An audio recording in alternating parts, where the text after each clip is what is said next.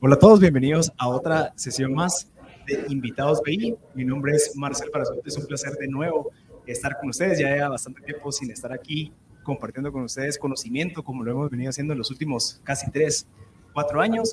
El día de hoy estamos celebrando la última transmisión eh, de abril, en donde vamos a conversar con emprendedores y con empresarios de distintos temas con el objetivo final de poderles agregar valor en su día. Muchos de, los que están ahorita viendo esta transmisión estoy seguro que están regresando de la oficina, están entrando a sus casas y también lo que quieren es un poco de inspiración y de conocimiento para poderlo aplicar mañana, eh, viernes, en su trabajo o pues aplicarlo en sus emprendimientos que vienen a futuro. Les recuerdo y les invito a que sigan las redes sociales de Banco Industrial. Ahí tenemos muchísimo y van a poder estar pendientes de todas las transmisiones que se vienen a lo largo del año con empresarios, con emprendedores y con personas súper interesantes que estoy seguro que nos pueden agregar valor todos los días. También les recuerdo que pueden visitar eh, el canal del podcast de Invitados BI en todas las plataformas de podcast como Spotify, Deezer, Stitcher, en donde van a poder escuchar todas, todas las entrevistas que hemos realizado a lo largo del tiempo y en el tráfico mientras que están haciendo ejercicio, pero el, el, punto de esto es aprovechar el tiempo y así agregarnos valor todos los días. El día de hoy vamos a hablar de un tema súper interesante que estoy seguro de muchos de ustedes están eh, interesados y que están buscando información sobre todo el tema del ecosistema digital y cómo nosotros podemos empezar a emprender en el ecosistema digital. El día de hoy tenemos un excelente invitado, se llama Juan Carlos Rodríguez, el CEO de Homeland, pero antes de introducirlo, quiero darle la bienvenida a una sesión más de Invitados BI.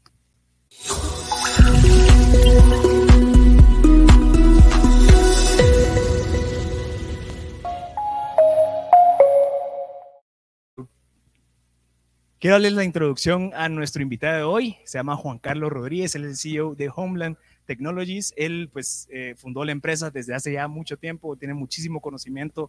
Creo que es una de las personas con más experiencia y trayectoria con el sentido de todo el tema de desarrollo de software y el tema de tecnología en Guatemala y la región. Juan Carlos Rodríguez está aquí con nosotros, nos va a compartir y vamos a pues eh, tratar de entrar en su mente para entender cómo y qué herramientas podemos utilizar nosotros como emprendedores para poder empezar a aplicar y empezar a levantar nuestro negocio. Juan Carlos, ¿cómo estás? Bueno, buenas noches. ¿Qué tal? Mucho gusto, qué bueno verte de nuevo. Igualmente, igualmente, Juan Carlos, yo creo que vos sos de las personas con más experiencia alrededor del tema de tecnología en Guatemala, pues tenés varios puestos en juntas directivas, también sos parte del grupo, pues de, varios grupos interesantes que tienen y, y, de cierta manera influyen bastante en todo lo que está pasando alrededor del tema de la tecnología. ¿Cómo has visto el desarrollo de la tecnología en los últimos 10 años y qué tan fácil es ahora empezar a hacer un negocio digital utilizando la tecnología? Mira, la realidad es, primero que nada, no creo ser de los, de los mayores conocedores, agradezco el piropo, pero hay mucha gente a la que yo respeto mucho, que, que tengo la responsabilidad de decir que son, tienen más trayectoria, conocen mucho más que yo, pero para mí es un gusto. Sí, lo que hago, amo lo que hago y lo hago con pasión. Eh, los últimos 10 años han sido súper interesantes porque hemos tenido, te diría, los últimos 14 años, desde la llegada de los teléfonos inteligentes a todo mundo, porque teléfonos inteligentes no existen desde el 2008, existen desde el 2003, 2002, es que no eran la norma. Desde la llegada de los teléfonos inteligentes, pues se ha revolucionado el mundo digital. Si ustedes se ponen a pensar lo que hoy día tienen un teléfono en capacidad eh, de capacidad informática, un teléfono es mucho mayor a la que llevó al hombre a la luna en 1969. Ha sido interesantísimo. Hoy día vemos al teléfono como una herramienta que nos permite hacer pagos, eh, tener comunicación, vernos con queridos, jugar, hacer un montón de situaciones que antes no se podían. Y vieron diría yo, tres shifts tecnológicos importantes en los últimos 12 años. Yo pensaría que uno de ellos es que las, que las páginas de Internet cupieran en un teléfono. El segundo, que hubieran aplicaciones que te dieran información de metadata, que quiere decir data con localización, fecha y otros tipos de situaciones que el teléfono guarda, que te permiten tener eh, información del usuario para darle un beneficio y en otras para tener cierto tipo de, de profiling de la persona y las redes sociales que, revolucionaron este uso de situaciones. Ahora bien, el siguiente shift tecnológico es el que viene, el metaverso, las criptomonedas que empezaron en el 2008-2009, hoy día están tomando un auge y una situación bien, bien interesante. Pero más que la criptomoneda per se como un tema financiero, el tema del metaverso como una realidad alternativa, lo que en su momento fueron las páginas de Internet, hoy día el ecosistema de tercera dimensión que va a ofrecer el metaverso va a transformar las actividades del ser humano de una manera interesantísima. Claro, ¿y tenés alguna idea de cómo nosotros podemos aprovechar esa parte del web 3.0, digamos, en este caso?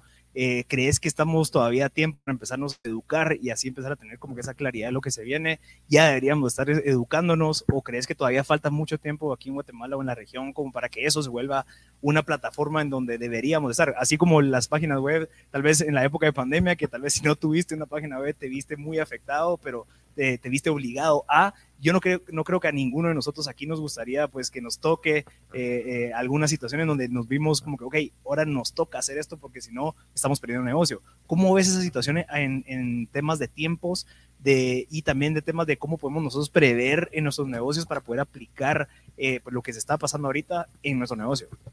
Yo creo que tenemos que perder el miedo al cambio porque cada vez el cambio es más constante, más rápido, más propositivo los últimos 15 años se ha generado más conocimiento e imágenes que lo que se, ha, que lo, que lo que se había generado en, en, la humanidad hasta ese momento.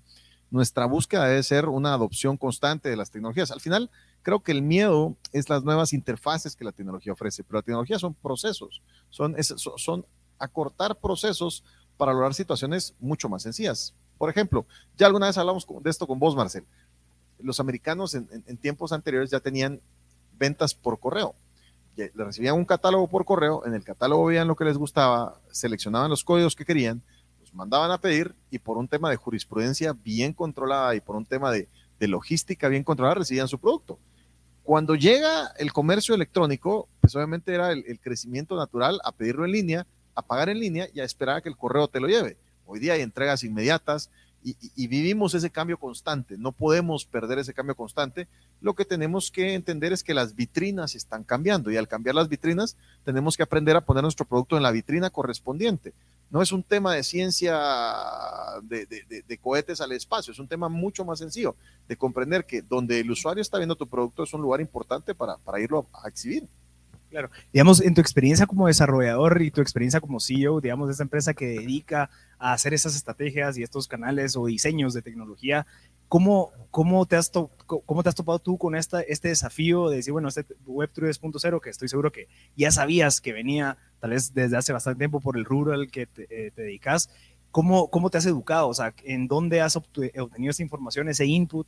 En donde con ese input empezás a decir, ok, listo, esas soluciones son las que le puedo proveer a mis clientes actuales para que ellos no se vean con ese desafío de un día para otro en donde tienen que implementar eh, eh, estos cambios tan, tan abruptos. La, número uno es, es, la web, el Internet, leer, documentarte, saber dónde están las fuentes más fiables, qué están haciendo las corporaciones más grandes, cuáles son los, los elementos o, o las empresas de mayor crecimiento en ciertas partes que están generando tendencia y tratar de comprender qué es lo que están haciendo y ver qué de eso es tropicalizable y adaptable a nuestro país, porque Guatemala es un país particular, El Salvador, Honduras, cada país tiene sus particularidades. La ventaja hoy día es que todo lo que hagamos tiene una vitrina mundial, siempre y cuando sepamos manejarla. Ahora bien, para educarte sobre lo que viene, digamos, a nivel de, temas nuevos, cuando ves el Internet y tenés las posibilidades de ir a una convención o eventos donde hay más empresarios queriendo hacer similar, aprende del vendedor, uno aprende del empresario, aprende del entusiasta, del positivo. Van a haber millones de personas que te digan que tu emprendimiento o lo que estás haciendo está mal. Pero lo que querés es comprender un nicho de negocio que resuelve un problema. Y sobre eso la, mejor educación es, es, el Internet. El Internet tiene muchos ejemplos, hay muchos casos de negocio y hay muchos casos relacionados probablemente al negocio que estás haciendo en situaciones distintas, 50, 60 años atrás, que pueden ser relevantes a lo que quieras hacer 50, 60 años adelante. Claro, ¿y cómo ves ahorita la situación en donde el contexto, el que estamos viviendo ahorita, todo lo que está pasando eh, y que, que, este conocimiento de todo lo que está pasando es, es una consecuencia de esa, eh, digamos, ese, esa, amplitud y esa accesibilidad a la información de lo que pasó en el 2001 con, con el tema del punto com? Verán, donde todos pensaron de que sí, NFTs, toda la parte de Web 3.0, todo el tema de, criptomonedas, eh, networks y demás, que todos empezaron a invertir y eso fue simplemente una burbuja que obviamente vino abajo después y causó muchísimos problemas. ¿Cómo crees y, cómo con qué criterio deberíamos de nosotros eh, ver esta situación que está pasando eh, con, pinzas o cómo, o, si lo ves que es algo que tal vez sí, sí es algo para largo plazo y que no solamente, entre comillas, es un hype, como se dice en el mundo digital, de, ok, como todo el mundo lo está haciendo, yo lo, quiero hacer, entonces va creciendo, pero al final se dan cuenta que al final no genera valor. Entonces, ¿cómo crees que deberíamos de nosotros verlo o qué criterio del contexto cual, actual que vivimos? Mira, ejemplos de habilidades bien interesantes Y, obviamente este es un foro de Banco Industrial, pero les comento algo del Banco Industrial. El Banco Industrial es un banco que, que innova, que es súper innovador, que tiene muchas herramientas de innovación, pero que busca que esa innovación sea con una estabilidad, cuidando al usuario. Esa es una buena manera de ver las cosas. A veces uno tiene que buscar algo que es innovador, pero tiene que entender que tal vez un par de rayitas abajo puede ser un poquito más interesante a la hora de innovar, no dar tan de cúspide porque no vamos a tener soporte. Ejemplo, hay lenguajes de programación que son sumamente nuevos y que puedes tirar todo tu desarrollo de programación hacia esos lenguajes de programación nuevos, pero puede ser que en cinco años ya no existan o que no, no, no, no, no agarraron, no tuvieron el alcance que hubiéramos esperado para que los usaran los demás, o puedes tomar tecnologías que son estándar buscando que, que, obtengan en base a procesos e integraciones resultados de mejor calibre, haciéndolo, haciéndolo más óptimo. Ejemplo, eh, IBM no ha desaparecido. IBM ha sabido eh, transformarse con los cambios.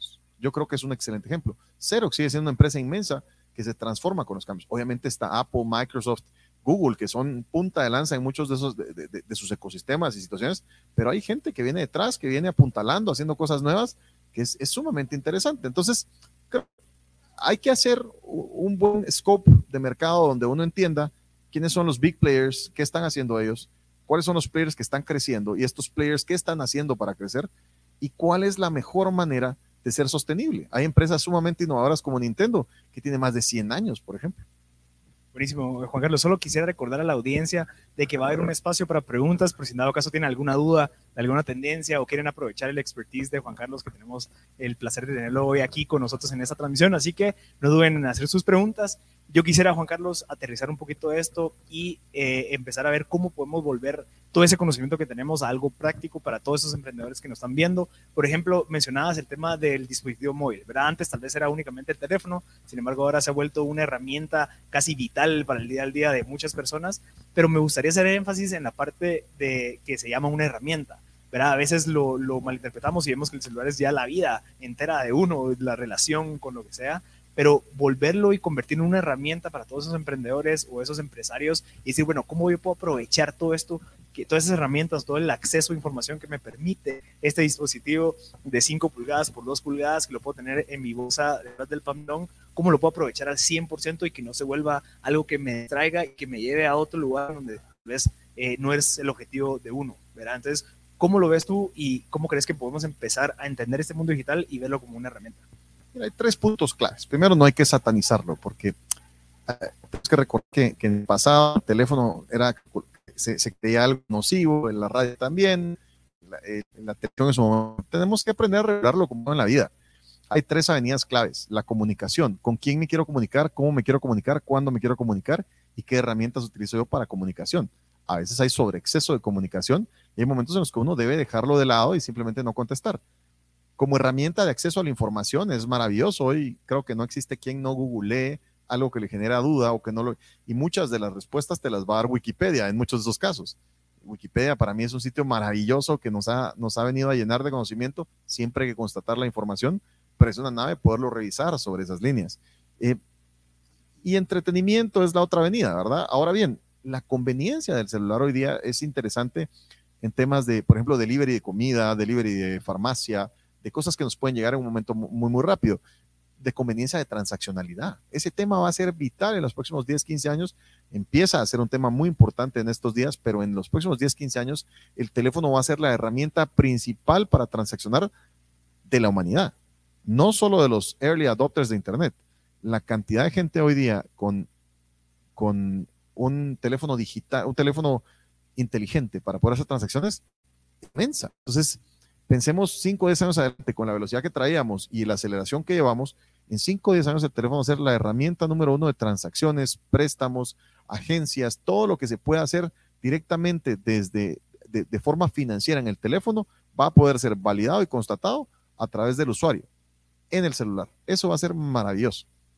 Y también en la parte de, la comunicación, lo mencionabas, el tema de la transaccionalidad, también el tema de la, visibilidad, digamos, de todo lo que está sucediendo, creo que es algo importante. Tus clientes, digamos, en Homeland, ¿cuáles son los requisitos que más te piden para el, el, cliente final? Digamos, o sea, entendiendo que manejas bastantes empresas que usan la tecnología, ¿podrías darnos algunos insights que las empresas grandes están utilizando como un beneficio ah, para terminar su comunicación directa con el cliente? Mira, depende del mercado objetivo. Hay quien, depende del mercado objetivo, te pide mucha más información y quien quiere que sea mucho más sencillo de obtener. Creo que la usabilidad en menos clics, con interfaces más sencillas, es lo que más te pide la gente. Depende del rubro. Hay temas eh, en situaciones financieras o en situaciones contables donde pues probablemente el teléfono no sea la mejor herramienta digital, tal vez sea una computadora para poder llenar ese tipo de información, pero lo que te pide la mayoría de usuarios es que sea rápido, que sea sencillo, que sea sobrio, que, que no sea sobrecargado y que el usuario tenga la posibilidad de en, pocas, en pocos movimientos realizar su transacción o su trabajo. Y digamos, ahorita lo básico, básico, básico que un emprendedor debería tener al menos sería una landing page o una página web como para estar, digamos, eh, ya eh, digamos, esa vitrina que mencionabas en el mundo digital? Creo que hoy día el, orden ha cambiado. Tu principal forma de venderte, dependiendo de tu mercado objetivo, es alguna de las redes sociales. Si tu mercado son empresas y corporaciones, LinkedIn es el número uno. Si son personas, es Facebook. Si son gente joven, es Instagram. Pero hay, hay herramientas que vienen muy rápido, como Discord, que la gente lo usa poco, que puede ser algo muy, muy interesante en el futuro eh, para nuestro país para el grupo especial al mundial es la principal hoy día. Eh, Twitter es, es, el espacio periodístico de noticias, de, de, descarga de la mayoría de las personas, pero, pero yo creo que los principales medios hoy día es de tu objetivo, dónde vas a poner tu vitrina. Empezaría por redes sociales. La página de internet es un ecosistema tuyo que te permite hacer otro tipo de situaciones, de envolver al cliente de otra forma. Y, y obviamente, si es tu página, tu aplicación móvil no está de más es, un, es un tema importante. Y así como este, vendrán otros frentes donde sea importante que estemos. Para un emprendedor hoy día debe empezar por las redes sociales, porque es donde tiene acceso al cliente cercano, al cliente de la cuadra, al cliente de la zona. ¿Qué harías, digamos, ahorita tú, sin dado caso estás empezando un emprendimiento? En este caso, pues quieres empezar a vender eh, ya sea eh, hardware y quieres empezarlo a vender por medio digital porque no tienes tal vez el capital para, pues, alquilar un local, pues, tener personal, seguridad, etcétera, etcétera. ¿Cuál sería tu primer approach? ¿Cómo, cómo pondrías tú, digamos, como que el, el, el project management para llevar a cabo ese proyecto sabiendo que no tienes el capital y que tal vez muchos de los emprendedores nos encontramos de una manera, que quieren empezar, sin embargo dicen, bueno, no, no sé por dónde, porque eh, hay mucha información, está la parte del SEO, está la parte de la publicidad en Facebook, en Google, etcétera, etcétera, pero también están las redes sociales, existen muchas cosas, landing page, eh, eh, muchos términos que a veces nos asustan y nos abruman y al final creo que sí existe un camino tal vez un poco más claro, sin embargo me gustaría escuchar tu perspectiva, cómo lo harías tú conociendo todo esto, siendo de cierta manera un experto en estos términos. Mira, creo que es bien importante que cualquier emprendedor que comience debe hacer un, conocer a su cliente de una manera profunda. Tener eh, la mayor información del cliente de alguna manera, si te lo permite la red social, si te lo permite la, la información que obtengas, una forma de obtener quién es tu cliente, qué quiere comprar de ti, qué no encontró en ti que quería comprar, es bien, es como el paso número uno para generar eso. Entender tu mercado objetivo, a quién sí le vendes y a quién no le vendes. Cuáles son tus no negociables y qué es lo que tú sí le vas a brindar, a tu cliente. Es sumamente interesante comprender este tipo de demografías, en qué áreas puedo atender bien y dónde atiendo mejor. Eh, cuando uno comprende ese tipo de situación, es un buen momento de punto de partida para decir, quiero hacer esto, lo quiero hacer en esta área en base a esta herramienta. Si es de comercio, netamente de comercio de productos, pues hay varias herramientas en Guatemala que ya te lo permiten y a nivel mundial también. Eh, a nivel guatemalteco está EVI del Banco Central, que es muy bueno pueden usar también otro tipo de herramientas que, existen en el mercado para poder vender en línea y hay un montón de posibilidades para poder hacer el alcance hacia el cliente final. Eh, es, es, de entender primero que nada quién es tu cliente, cuáles son los horarios de tu cliente, dónde quiere tu cliente que lo atiendas, lo que va a definir cuál es la herramienta ideal para tu negocio. Claro, y también mencionabas el tema de redes sociales que tal vez nos puede permitir eh, este famoso concepto que se llama MVP, ¿verdad? El Minimum Viable Product, que, que significa el producto mínimo viable, que es cómo yo puedo hacer con la menor cantidad de plata posible, validar que realmente el consumidor está dispuesto a comprar lo que yo tengo que ofrecer. que, ¿Cómo utilizarías tú ese concepto para empezar a validar esta, este perfil que uno supone que es el que le va a comprar? Te voy a hacer una pregunta de vuelta por algo que me pasó ayer, Marcel. ¿Cómo te conocí yo? ¿Perdón? ¿Cómo te conocí yo? Ah, nos, nos conocimos en un evento de emprendimiento que se llama Startup Weekend y que por cierto gané gracias a Juan Carlos. No, pero no sé si fue, gracias al esfuerzo de ustedes, pero fue interesante. Ahora bien, eh, hace, ayer tuve la oportunidad de estar con alguien que no comprendía por qué se hace mucho de esto, pero, pero, pero hay que entender que la tecnología, primero que nada, son procesos. Cuando uno entiende el proceso de venta, el proceso de servicio que uno le va a dar a su cliente, uno puede hacer un diagrama de flujo de cuáles pueden ser los escenarios que pueden suceder a la hora de crear un proyecto nuevo, un producto nuevo. De estos diagramas nacen las posibles pantallas de tu interfase, de tu interfase web, con tu, aplicación móvil, y para eso hay un montón de herramientas que te permiten trabajar. Nosotros en mi empresa usamos a VDX, que tiene una licencia de estudiante, pero aplicaciones de mocks, de prototipos, hay un montón y son gratuitas. Y en base a esos prototipos se puede dar una idea cómo va a ser aquel aplicativo que voy a, a, Si el capital es mío y yo voy a invertir el capital de lo que voy a hacer aplicativo, pues existen un montón de herramientas como Wiz, como eh, eh, está también el, los sitios de Google, existen eh, Word que te permiten hacer un aplicativo que permite estar a trabajar. Yo creo que es, un buen punto de partida siempre y cuando te de juntarte con redes sociales, pero bien bien entendido. Lo visual es importante. Yo, a mí me costó entenderlo. Yo, yo pensaba que lo funcional más importante que lo visual, que van de mano y, y, y cuando uno tiene eso puede comprender y proyectar qué actividad de venta vas a tener, contra qué gastos posibles vas a tener y hacer un lujo de tal plan de negocios. Sirve a mí como guía, pero aparte yo se lo puedo presentar a un inversionista que ya, mira, ya me gusta, yo tengo de ejecutarlo, te pongo tanto dinero el negocio y poder empezar. Ese es el sueño de todos. Ahora, si uno no quiere un inversionista, si quiere hacerlo uno, un, un, proyecto es 80% planeación, 20% ejecución. Es bien importante que la planificación sea posible. Nunca parálisis por análisis. Es bien importante entender que lo perfecto es enemigo de lo bueno, pero, pero entender un punto de partida que me, que me dé la posibilidad de empezar a trabajar es vital. Y una empresa que te diga, una empresa de lo que sea de desarrollo, sin hacerle publicidad a la mía, que te diga, yo te lo hago sin entender los pormenores, es una empresa irresponsable porque no va a comprender lo que va a hacer contigo. Es bien importante entender, cuando uno le pide a un, a un arquitecto que te haga una casa, nunca le vas a pedir que te la, mira, cotizame una casa no has visto el terreno, no sabes las inclinaciones, cuántos cuartos va a tener, qué tipo de cocina querés. Hasta que no tenés esos pormenores, no puedes comenzar a diseñar una casa. Piénsenlo de la misma manera.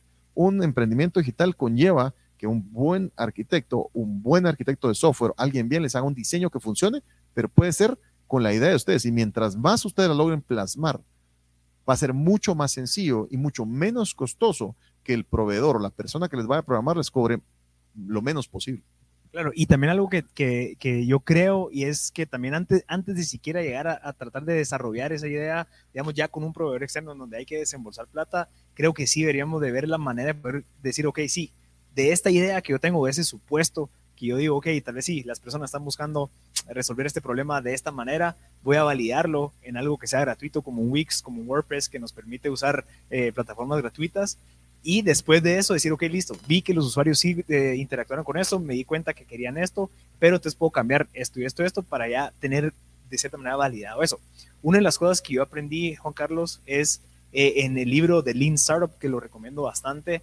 Excelente libro. Es un excelente libro, creo que es para, para todas las personas que están em, queriendo emprender y es que el, la planeación vaya de la mano con una ejecución bajo un análisis para poder volver a cambiar. O sea, es como un ciclo. Y, algo real, ¿verdad? Porque hay gente que, que sí sueña demasiado. O sea, tenés que ser crítico, autocrítico en lo que hagas. Y dejarlo abierto también como para que recibas crítica de, la, de los usuarios, ¿verdad? O sea, ¿qué es lo que no entendiste? ¿Qué es lo que no te gustó? ¿En dónde fue que te quedaste trabado? Y haciendo esas preguntas abiertas o, o haciendo esas preguntas en donde te, den información de usuarios reales, vas a estar diciendo, ok, listo, tal vez yo el supuesto que tenía de que querían esto, al final no es, ellos lo que quieren es Y. Entonces, pero lo tuviste del usuario final, no de un supuesto que tú entendiste.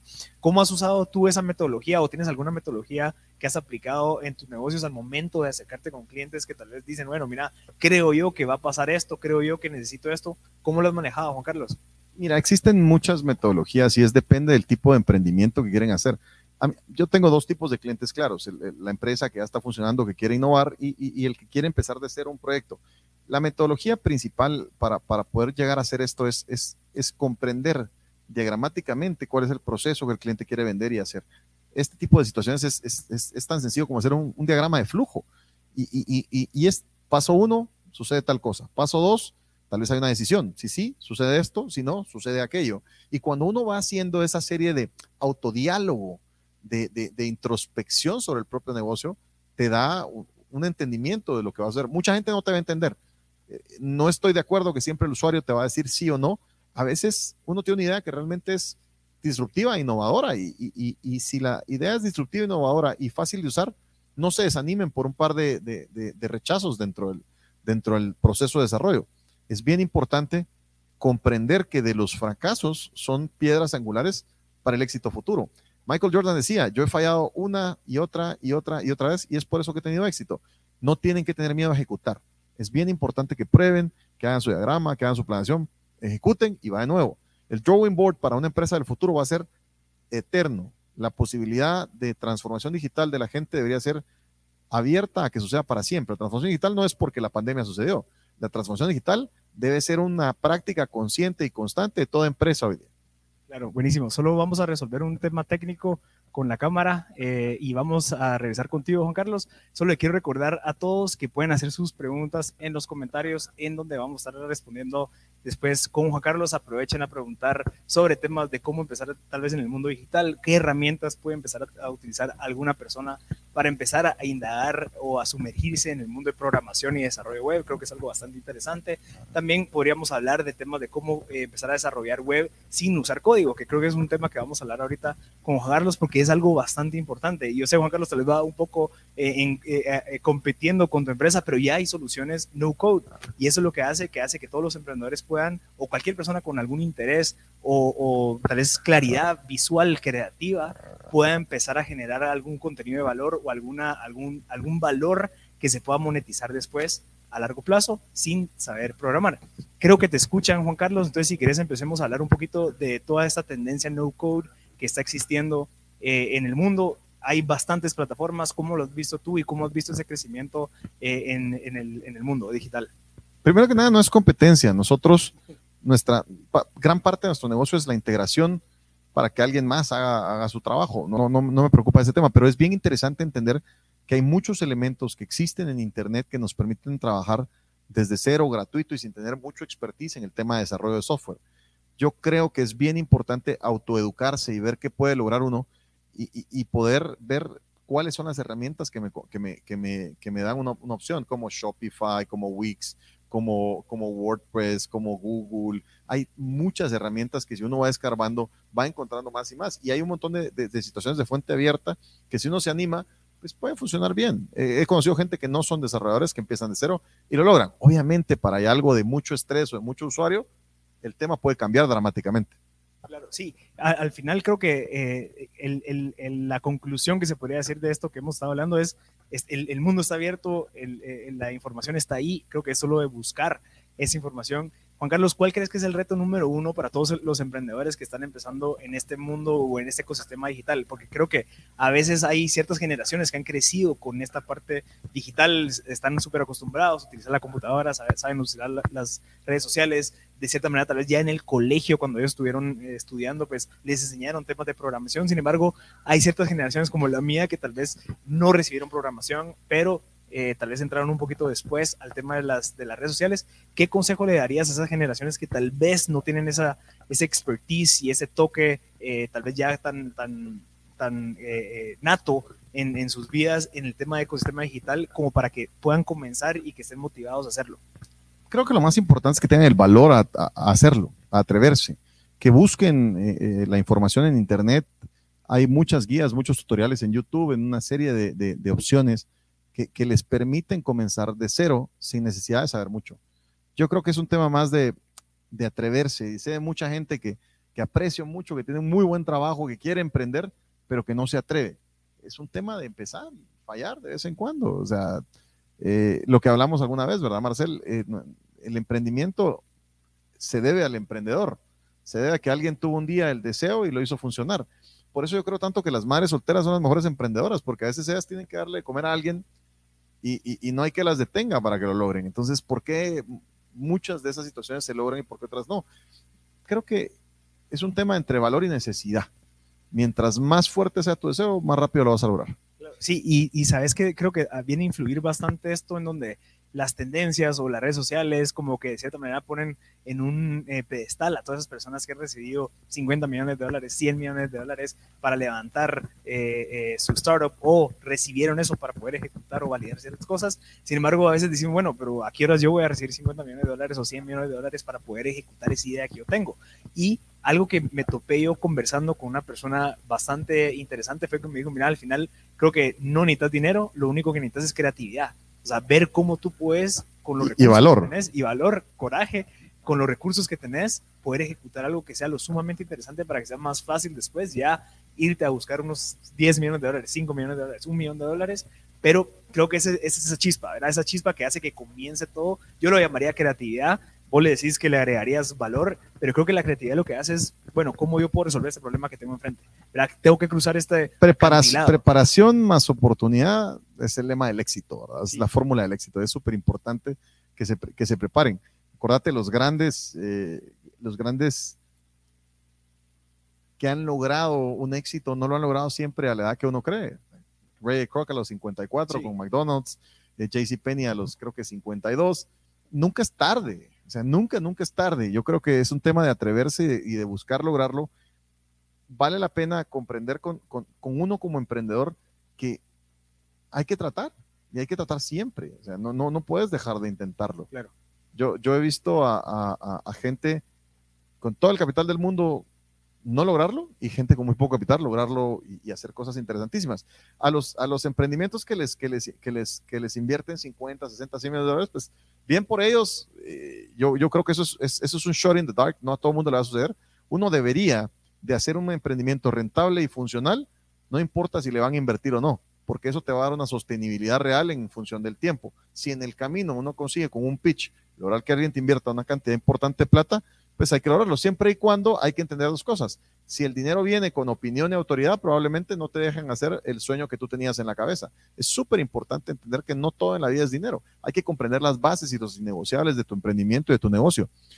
Sí, es bien bonito que le inviertan dinero a cualquier negocio, obviamente, porque es dinero mucho más sencillo de obtener. Pero por otro lado, si tu emprendimiento ha logrado la rentabilidad o ha logrado la acaparación de usuarios, pues yo no sé, pero WhatsApp creo que eran, si no estoy mal, cuatro o cinco personas y les dieron dos billones de dólares por el, por el desarrollo que hicieron. Y, lo que querían era comunicarse con la familia. Eh, igual algo así pasó con Instagram. Al final creo que es, es un tema de atreverse a hacerlo y entender que el plan de negocio no siempre va a ser perfecto y adaptarse en el camino que las cosas sucedan y eso va a lograr que, que, que, que tu coraje, tu preparación obtenga la oportunidad deseada y en algún momento va a haber alguien que va a querer o comprarte o invertirte creo que la mejor opción es que te compren porque ya te están comprando el negocio. La otra es que te inviertan. Sin embargo, hay negocios que nunca se han vendido, que funcionan muy bien y que son, son, son negocios familiares, como por ejemplo McCain en Canadá. Sí, así hay, hay bastante. No sé si has escuchado, eh, bueno, estoy seguro que escuchaste, pero lo que pasó con MailChimp. MailChimp fue uno de los casos eh, de éxito que fueron bajo un concepto que se llama bootstrapping y es no recibieron fondos de inversión, no lograron hacer nada, o sea, no lograron nada externo, pero lograron crecer la empresa la verdad es que no sé el número, no, estoy seguro que lo sabes, eh, Juan Carlos, pero es un caso de éxito en donde ellos por medio... MailChimp es de los casos más interesantes. Ellos entendían el, potencial de su propia herramienta y con su propia herramienta crecieron y son sostenibles y rentables. Eh, igual Monkey, Survey Monkey también es algo bien interesante que ha logrado. Eh, muchas veces no necesitas que te inviertan si tu negocio es sostenible por sí solo. Y a veces lo que hay que hacer es cubrir necesidades primero y pensar en el lujo después, y eso te va a dar un negocio mucho más sostenible en función del tiempo. Yo veo que mucha gente ahora, hoy día hay mucho deseo de obtener programadores y pagan lo que sea por un programador, cuando a veces el programador lo que necesita obviamente es la plata que le están ofreciendo, pero en función del tiempo no saben si la empresa va a lograr tener la sostenibilidad en función del tiempo para que ellos crezcan y sean grandes dentro de esa misma empresa. No, no, no es tan sencillo. Eh, yo creo que a veces lo sostenible y lo perdurable no es tan sexy como lo que a veces ofrecen eh, de manera corta. Yo creo en ambas cosas. Si tienes la suerte de que te inviertan en tu vida y que funcione, es una excelente manera de funcionar. Si tenés la suerte de tener una empresa que de entrada es funcional, vende y genera plata, pues hacerla crecer como se pueda. A veces un crédito es la mejor opción. Eh, y, si tenés la oportunidad de vender tu empresa a una corporación grande, pues también es una opción interesante. Al, final, el, emprendedor tiene que decidir su propio destino y el costo de emprender muchas veces es ganar menos plata al inicio, pero mucha, mucha más libertad en, el largo plazo, por otro lado, eh, el costo de, de, de, una, de una inversión puede ser algo similar a, en vez de sentirte emprendedor, te sientas empleado de tu misma empresa. Claro, sí, y eso es algo que qué bueno que lo mencionaste, porque creo que vale la pena mencionarlo para toda esta gente que está empezando a entender esos conceptos de inversión porque sí, si quieres, eh, estás emprendiendo, pues obviamente querés en algún momento escalarlo y llevarlo a muchos otros lugares. Sin embargo, había un, un debate que, que, escuché yo en un podcast que hablaba del tema de la deuda versus la inversión, ¿verdad? O sea, ¿qué es más rentable para un emprendedor al momento si es adquirir deuda o buscar inversionistas externos que vengan a, a, querer quitarte un pedacito del pastel? Entonces, ¿cuál es tu opinión sobre eso? Es un tema matemático, maestro, depende de la rentabilidad de tus flujos. Si la rentabilidad de tus flujos te da para pedir una deuda, pedí una deuda y el negocio es tuyo. Si la rentabilidad de tus flujos no te da para la deuda, pedí una inversión. Es sencillo. Si a vos te van a cobrar una cantidad, digamos, por poner un número X, 5, 10% anual, pero el rendimiento de tu negocio es de 20, 25, 30, 40, pues el crédito está bien utilizado, pues estás pidiendo una buena deuda que vas a poder pagar y vas a poder seguir creciendo con tu negocio. y vas a seguir manejando el, el 100% de, de, de, la propiedad. el 100% de la responsabilidad, de la liability, pero también de la satisfacción, de la ganancia del negocio. Y, que eso es algo que vale la pena mencionar, que tal vez eso no se ve al momento que uno pues ve las noticias de que sí, que recaudé 50 millones, pero bajo qué evaluación, ¿verdad? O sea, esa evaluación al final es una gran presión para el CEO o el fundador del negocio porque tiene que llegar a esa evaluación y si no llega, pues obviamente hay repercusiones que tal vez pueden ser que no sean tan, tan positivas para el, para el negocio. Entonces, creo que también eh, lo, lo, mencionabas tú, eh, Juan Carlos, que es la preparación, ¿verdad? La preparación más el trabajo duro, más la creatividad, pero esa preparación es importante y a veces creo que es lo que hace falta, ¿verdad? O sea, a veces creemos que, que solo porque tenemos esta idea y la podemos ejecutar, sí, pero hace falta muchas otras cosas, como la preparación para hacer networking, la preparación para hablar otro idioma, para buscar eh, otros mercados, o sea, existen muchas cosas y yo no sé qué, cuál es tu opinión sobre eso, o sea, preparación, ¿crees que lo que que son la parte financiera, de administración de negocios o las partes eh, habilidades sociales, habilidades un poco. Cabal, ahí dejas de lado el tema del networking, que es vital. ¿Quién conoces? ¿Quién te va a echar la mano? Es importante que te conozcan. Hay mucho introvertido que a veces no entiende el valor de que gente te conozca y entender tus capacidades puede ser la, la, la diferencia entre obtener y no tener un negocio. Es, es, es, es, un tema, al final, de cómo querer llevar tu vida. Es un tema de vida, es un tema de, de, de estilo de vida. Eh, eh, puede ser muy bueno en algo, pero si nadie te conoce, nadie te va a invertir. Puede ser muy, muy malo en algo, pero tener muy buen networking y tener la posibilidad de crecer es, es, es un tema de ejemplo. Por ejemplo, si vos tenés un producto que es muy tradicional, pero lo haces excelente, pues lo puedes vender en todo el mundo, como McDonald's. Si tenés un producto que es excelente y se vende muy caro, pero solo te lo van a comprar tres personas, ahí está todo tu mercado. Es un tema de entender qué es lo que estoy buscando. Y, Juan Carlos, estás, estamos hablando de este libro que se llama Lean Startup de Eric Rice. Yo no sé si tenés algún otro libro que creas conveniente compartir aquí con la audiencia. Yo creo que uno de los, los, los libros para mí son el, el, el más adecuado para, por mi estilo de, de, aprender. Sin embargo, estoy seguro que hay mucha gente que le gusta tal vez ver videos, escuchar podcast, eh, no sé, ver videos más cortos en plataformas como TikTok, Reels. ¿Cuál crees que es, es, es algo que te ha servido a ti en donde obtienes esa información, la, la La tratas de entender y después aplicarla a tu negocio. Tengo un gran amigo que me recomendó un libro que se llama Quench Your Thirst, que es el libro del creador de Samuel Adams, que es, es la primer cerveza craft que se hizo en Estados Unidos hace un buen tiempo, eh, que me dio una idea muy clara de qué es lo que uno busca. Él era un stockbroker, un, un, un corredor de bolsa de Nueva York, que estaba un poco cansado de lo que estaba viviendo y tenía una receta familiar que era tradicional pero él la quería popularizar. Y Sam Adams es una de las cervezas más vendidas en Estados Unidos el día de hoy. Eh, y empezó contra viento y marea, no le quería dar la receta del papá, no está muy en que, en que hiciera negocio. Y es una que a él, que a él le apasiona y que funciona. Yo no sé si has escuchado de Franklin Barbecue en, en Austin, Texas. No, no, no, todavía no. Es un chavo que él decidió que quiere hacer el mejor sabor de barbacoa que nadie, nadie jamás haya probado. Y el tipo pues, ha crecido inmensamente con, con, con Franklin Barbecue. Hace poco escuché a un señor que se llama Snow, que está muy cerca de, de, de Austin, y, y, solo abre los sábados. O sea, al final uno define cómo quiere hacer su negocio, a quién quiere atender, cómo lo querés manejar. Es, es, es, es, es un tema de, de, de, querer saber qué quiero hacer, cuál es mi mercado objetivo y quién me va a ayudar en lograr mi sueño. ¿Me puede repetir el nombre del libro, por favor? Quench Your Thirst. Quench Your Thirst de, de sed, ok, para apuntarlo ahí tal vez en los comentarios pues, porque estoy seguro que mucha gente nos va a preguntar. También eh, un libro que yo recomiendo, eh, Juan Carlos, es el de, de, la historia del fundador de Nike, que creo que habla similar, estoy seguro que a este libro que estás mencionando, de toda esa... Él vendía en su carro, ¿ah? Sí, y toda la, resiliencia que llevó a llegar a la marca que es actualmente, pero creo que todos esos libros, eh, y no sé qué pensás tú de este libro, Juan Carlos.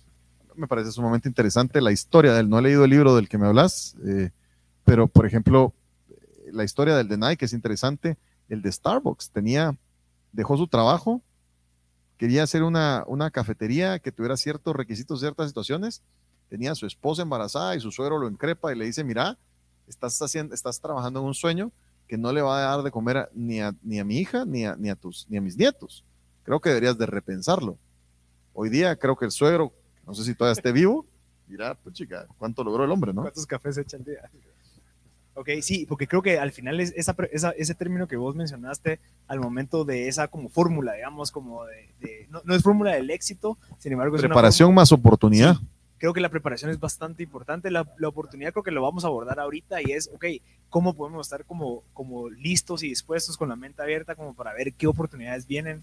¿Qué tan fácil es yo puedo decir, bueno, a esta sí, a esta no? Porque como sabrás, pues existen muchas cosas que están pasando alrededor del mundo y cuál agarrar, cuál crees que sería como que la, lo más oportuno, digamos, para una persona evaluar al momento de querer decir, ok, listo, a esta oportunidad sí le entro, a esta no pues hay temas claros y claves en que puedes evaluar de forma analítica y matemática. Hay temas de experiencia que te dicen si la oportunidad es similar a otras que has tenido. Hay temas referenciales de las personas que te ofrecen la oportunidad, si son personas que, tienen valores y, tienen, y son personas que pueden funcionar y que te pueden funcionar en la vida como alguien que te va a aportar valor. Y hay un tema de agallas, de, de, algo que yo siento, de instinto, que no se puede dejar detrás. Es muy importante. ¿Y crees que también, o sea, creo que algo que vale la pena mencionar es que las oportunidades a veces vienen con algún requisito, ¿verdad? Un costo. Y ese costo puede ser o dinero o tiempo. O sea, ¿cómo, Dinero, libertad, pues el costo puede ser tu familia. Sé más de una persona que le ha costado a la familia. Claro, y entonces, como, cómo, porque al final, si en dado caso yo digo, ok, listo, esta oportunidad viene, pero ¿qué requiere de mí? requiere de mi tiempo, o sea, requiere que yo ejecute eh, o requiere que yo le invierta este tiempo para poder llevar a cabo esta oportunidad o únicamente me está pidiendo que por, por riesgo, dejar tu trabajo. Tu trabajo. ¿Cómo, ¿Cómo crees que deberíamos de ver esa parte entonces también? O sea, eh, no sé, tal vez hacernos algunas preguntas. ¿Qué criterios deberíamos de tener de la parte de oportunidad? Pues yo quisiera hacerte una pregunta clara. ¿Conoces a alguna persona negativa que haya logrado algo positivo en la vida? No. no. Tienes que ser, tienes que ser hasta, hasta ingenuamente positivo, ofensivamente positivo, hasta en la circunstancia más adversa para poder lograr las cosas. Yo siempre he dicho que la persona más próspera en el mundo es aquella que tiene la capacidad de ver bendiciones, no importando la circunstancia que viva. Yo creo que cualquier persona que pueda ver las cosas positivas, no importando lo que suceda, y viéndole siempre cómo resolver una solución, una situación, eso le va, le va a dar un giro distinto a tu vida, en cualquier tipo de trabajo. Riesgos siempre van a haber, cambios siempre van a haber. La diferencia está en cómo este cambio me afecta a mí y cómo yo solvento para que sea algo positivo para mi vida. Eso siempre va a ser así en todo negocio. Y te vas a enfrentar con temas negativos. Acabamos de hablar un tema propio, personal, tuyo y mío, en el que te das cuenta que es depende cómo, cómo, cómo, no es lo que te pasa lo que te define, es cómo actúas ante lo que te sucede, lo que define tu vida. Y si te das cuenta, cabal, con eso podemos concluir el tema de preparación. Estábamos hablando de, sí, finanzas, administración, sin embargo, la parte de las habilidades blandas, como esa mentalidad, esa claridad, esa, esa manera de ver la vida de una manera tal vez un poco más optimista, creo que viene a, sumar a esta fórmula de preparación más oportunidad. Entonces, Juan Carlos, ya tenemos cinco preguntas ahí. Una necesidad positiva es importante. Una necesidad positiva, sí es cierto, pero también no tenemos que ser tercos, ¿verdad? O sea, tenemos que ser necios, pero no tercos en el sentido de que también tenemos que darnos cuenta que sí llega un punto donde tal vez podemos decir que ya no. totalmente de acuerdo, es que la racionalidad en el camino es importante. Buenísimo, ya tenemos las cinco preguntas, eh, Juan Carlos, ahorita las vamos a poner en pantalla. Eh, hay muchas personas ahí que están preguntando, eh, ahorita lo vamos a ver. Ok, nos pregunta Laura Muralles, ¿cuál es el primer paso que debe tomar alguien que quiere emprender en el ámbito digital? Que lo pueda diferenciar ahora, ah, ¿qué, lo, ¿qué lo puede diferenciar ahora que hay tantos competidores? Es una pregunta excelente. Como ya está abierto, digamos, el mundo digital, ya cualquiera puede empezar a vender algo. ¿Cómo podemos hacer algo? El primer paso para poder diferenciarnos también. Primero que nada, creatividad. Tenemos que entender que podemos estar vendiendo algo muy, muy tradicional, pero si nuestra creatividad le da un valor agregado a ese, a ese producto o situación digital que uno venda, puede generar eh, un mercado de nicho muy especial. Hay que comprender quién es tu cliente para poder tomar esa decisión y ver qué herramientas tienes a la mano que te permitan comenzar. Yo conozco mucha gente, hace poco me topé con alguien que vende cosméticos por internet, que empezó vendiendo por Instagram. hoy día tiene su página, vende en línea, tiene delivery a tu casa y todo, y comenzó hace tres años, poco antes de la pandemia, y en la pandemia, en la pandemia reventó. Sí, y también estoy seguro que tuvo una parte creativa en donde destacó. Los visuales de su página son bien bonitos. Es alguien que tomó un approach diferente sobre esa línea. Interesante. Gracias, Juan Carlos. Vamos a ir con la siguiente pregunta.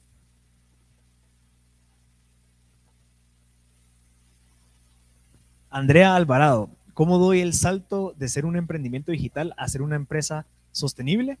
¿Qué me diferencia de ser una idea o un emprendimiento y ser empresaria? Si quieres, agarremos la primera pregunta, es ¿Cómo doy un salto de ser un emprendimiento digital a una empresa? Eh, yo creo que le quitaría sostenible porque al final si sos una empresa... Pues yo creo que lo sostenible, no, no creas, hay mucha empresa que no es rentable. Ejemplo, Amazon estuvo 15 años dando pérdidas. Pues no, si querés ser sostenible, tienes que comprender tus costos y tienes que encontrar ese cliente que va a pagar por tu producto lo que a vos te va a dejar un margen de ganancia que te haga vivir de ahí en adelante. Ese creo que es el primer punto, entender bien tus costos, de encontrar de un proceso a unidades económicas que te den sobre cada venta, bien calculado, todo lo que estás gastando y hacer una reducción de costos posible sobre, sobre tu trabajo, empresa, producto, servicio, que te permita hacer no solo un producto rentable, sino funcional, que dé una satisfacción a tu cliente. Es importante entender los costos. ¿Y cuál crees que es la diferencia o cómo, en qué momento cambia de, o cómo, en qué momento pasa de ser un emprendedor a un empresario? Yo creo que todo empresario es un emprendedor, va implícito, ¿no? Tal vez en qué momento pasas de startup a empresa, pues pensaría que mientras más gente vas contratando, ¿no? O sea, basado en el recurso humano que tenés contratado. O en la cartera. Pueden ser dos cosas. Si la operación la puede manejar poca gente, pero la cartera llega más a un lugar más grande, vende bastante más dinero, pues pasas a ser una, una pequeña empresa, una mediana empresa, un tema sencillo. Ok. Buenísimo, gracias. Vamos a ir con la tercera pregunta.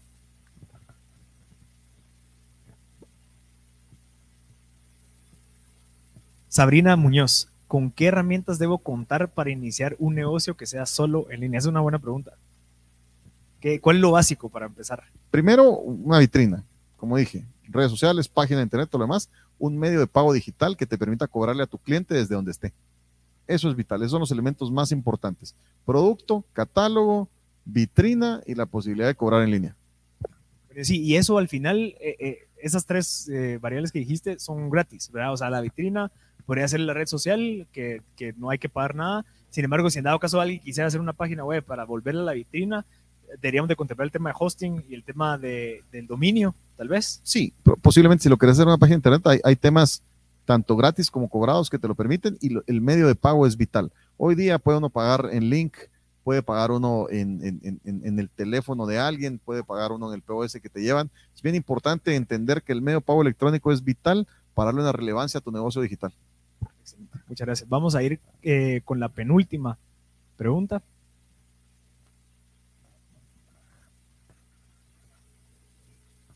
Miriam Santos Mejía nos pregunta, ¿qué recomendación le darías a una persona que quiere dar un salto de empleado a emprendedor? ¿Cómo perder el miedo a la pérdida de la inversión? Primero que nada, tiene que, es importante entender los riesgos que estás tomando. Si es una persona que ya tiene familia, solamente tener su empleo es algo vital porque le da estabilidad. Pero para poder empezar a emprender, tiene que empezar a hacer una especie de capital que le permita contratar a alguien que lo ayude con su emprendimiento y poder empezar a generarlo.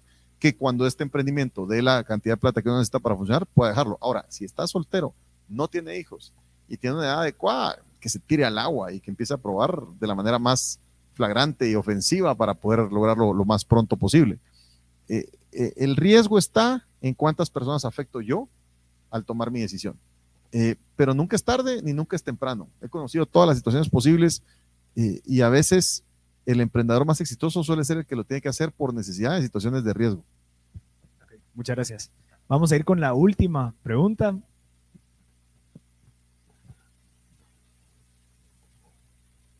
Pero Alejandro nos pregunta, ¿cómo ha sido la expansión de Homeland en el extranjero? Porque entiendo que tenés presencia en toda la región. Ha sido un trabajo arduo, arduo, largo, complejo. Empezamos teniendo una oficina en Honduras en el 2004, en San Pedro Sula, y ahí tuvimos, atendimos a clientes de ese día. Después vino Mel Zelaya y fue un tema más complejo y dejamos solo presencia, no pudimos tener oficina. Luego pusimos una presencia en El Salvador, tenemos presencia en Costa Rica, hemos atendido en Nicaragua, hemos atendido en Sudamérica, hemos atendido en Panamá, en México. Recientemente estamos atendiendo en Estados Unidos y ha sido una experiencia maravillosa, pero tienes que encontrar ese cliente ideal que te conozca, que puedas comenzar con él, que te abra la puerta de en adelante, se te abre un mundo de posibilidades. Nunca se rindan. Y, y ha sido un elemento vital en la expansión. Eh, dan muy buenas capacitaciones, apoyan al que quiera crecer. No tienen todas las respuestas, pero los empresarios que van a Agexport complementan, te llenan de riqueza para poder lograrlo. Buenísimo. Y Juan Carlos, ¿algún libro o algún recurso que, leíste como para poder, porque al final una cosa es tener un negocio aquí en donde tú estás, en donde tú de cierta manera puedes tener como que esa visibilidad de todo lo que está pasando. Sin embargo, pues los sistemas y procesos que se van a llevar a cabo en otros lugares, eh, hablando pues a 500, 1000, 2000 kilómetros de distancia, donde tal vez no es tan fácil tener esa claridad, ¿qué recomendás como para poder sistematizar y que lo mismo que se en un país se replique en el otro. Tienes que comprender el contexto y el marco jurídico de cada país y, las leyes. Es, que es súper, súper importante entender cuánto dinero te va a costar trasladar dinero, si te sirve más dejar el dinero allá. Hay que entender el contexto. Guatemala es un país privilegiado en muchos aspectos, pero, pero nuestras, nuestros tratados para poder recibir dinero de fuera no son tan buenos. A veces es bien interesante entender cuánto te van a quitar de plata si vendes con una factura de exportación de aquí a un país X entender cómo funciona cada uno de los países a nivel fiscal es vital para poder comprender una, una, estructura de costos a la hora de cobrar. Preparación.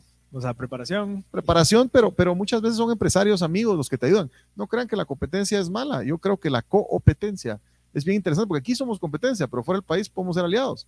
A veces en emprendimientos digitales necesitamos de dos, tres, cuatro empresas para tener un cliente, pues son empresas muy grandes.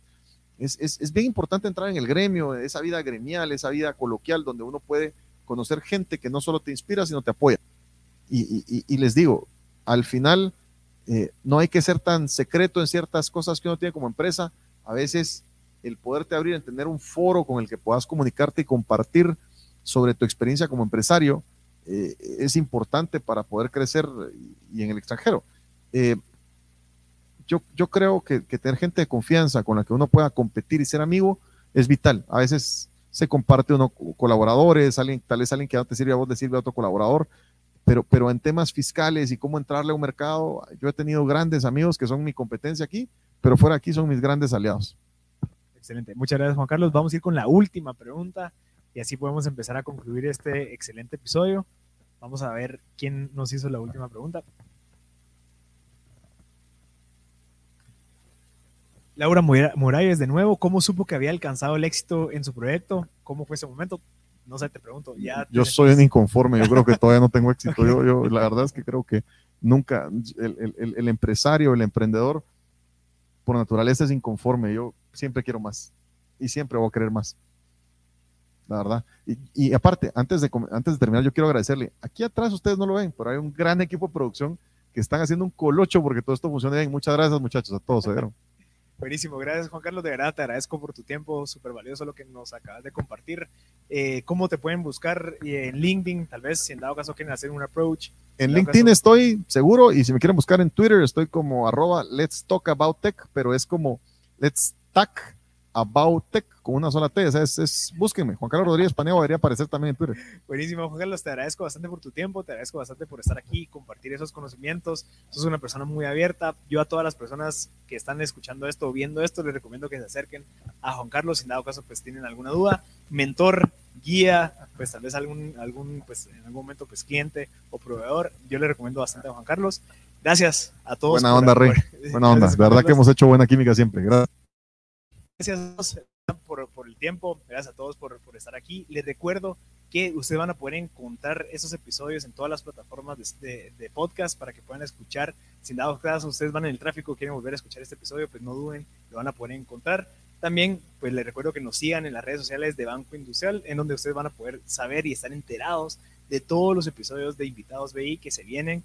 Imagínense, Son cuatro, a veces cinco, seis episodios al mes en donde ustedes van a poder agregarse valor, conocer gente, ampliar su networking, pueden después agregarlos en alguna plataforma, darles algún comentario de lo que vieron en estas pláticas para poder empezar a crear una relación y así ampliar su red de contactos. Yo soy Marcelo Barscut, de verdad muchas gracias por estar aquí con nosotros, les agradezco a todos por estar aquí y nos vemos en la próxima. Gracias a Banco Industrial por este espacio y por generar valor a todos los guatemaltecos. Muchas gracias y nos vemos en la próxima.